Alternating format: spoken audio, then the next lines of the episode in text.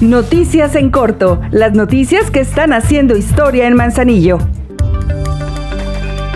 La propuesta de la presidenta municipal Grisela Martínez para garantizar un consumo mínimo vital de 50 litros de agua diarios para personas con vulnerabilidad fue aprobado este jueves por las y los integrantes del Congreso del Estado. Con esta medida, dicho servicio no será cobrado por la CAPDAM. Las personas que estén en esta situación deberán solicitarlo directamente ante el organismo operador.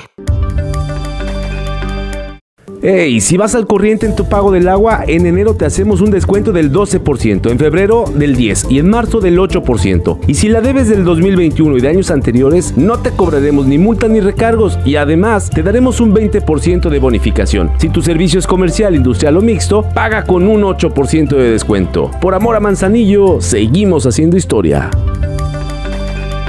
Eres responsable y te gustan los retos y buscas empleo, el Ayuntamiento de Manzanillo tiene una oportunidad para ti en un puesto clave. Forma parte de la Corporación de Seguridad Pública y Policía Vial. Hay un espacio para ti. Consulta la convocatoria en nuestras redes sociales oficiales. Algunos de los requisitos son tener mínimo 18 años de edad y máximo 35, gozar de buena salud física y mental, eficaces para el desempeño de la función, aprobar procesos de evaluación de control de confianza, entre otros.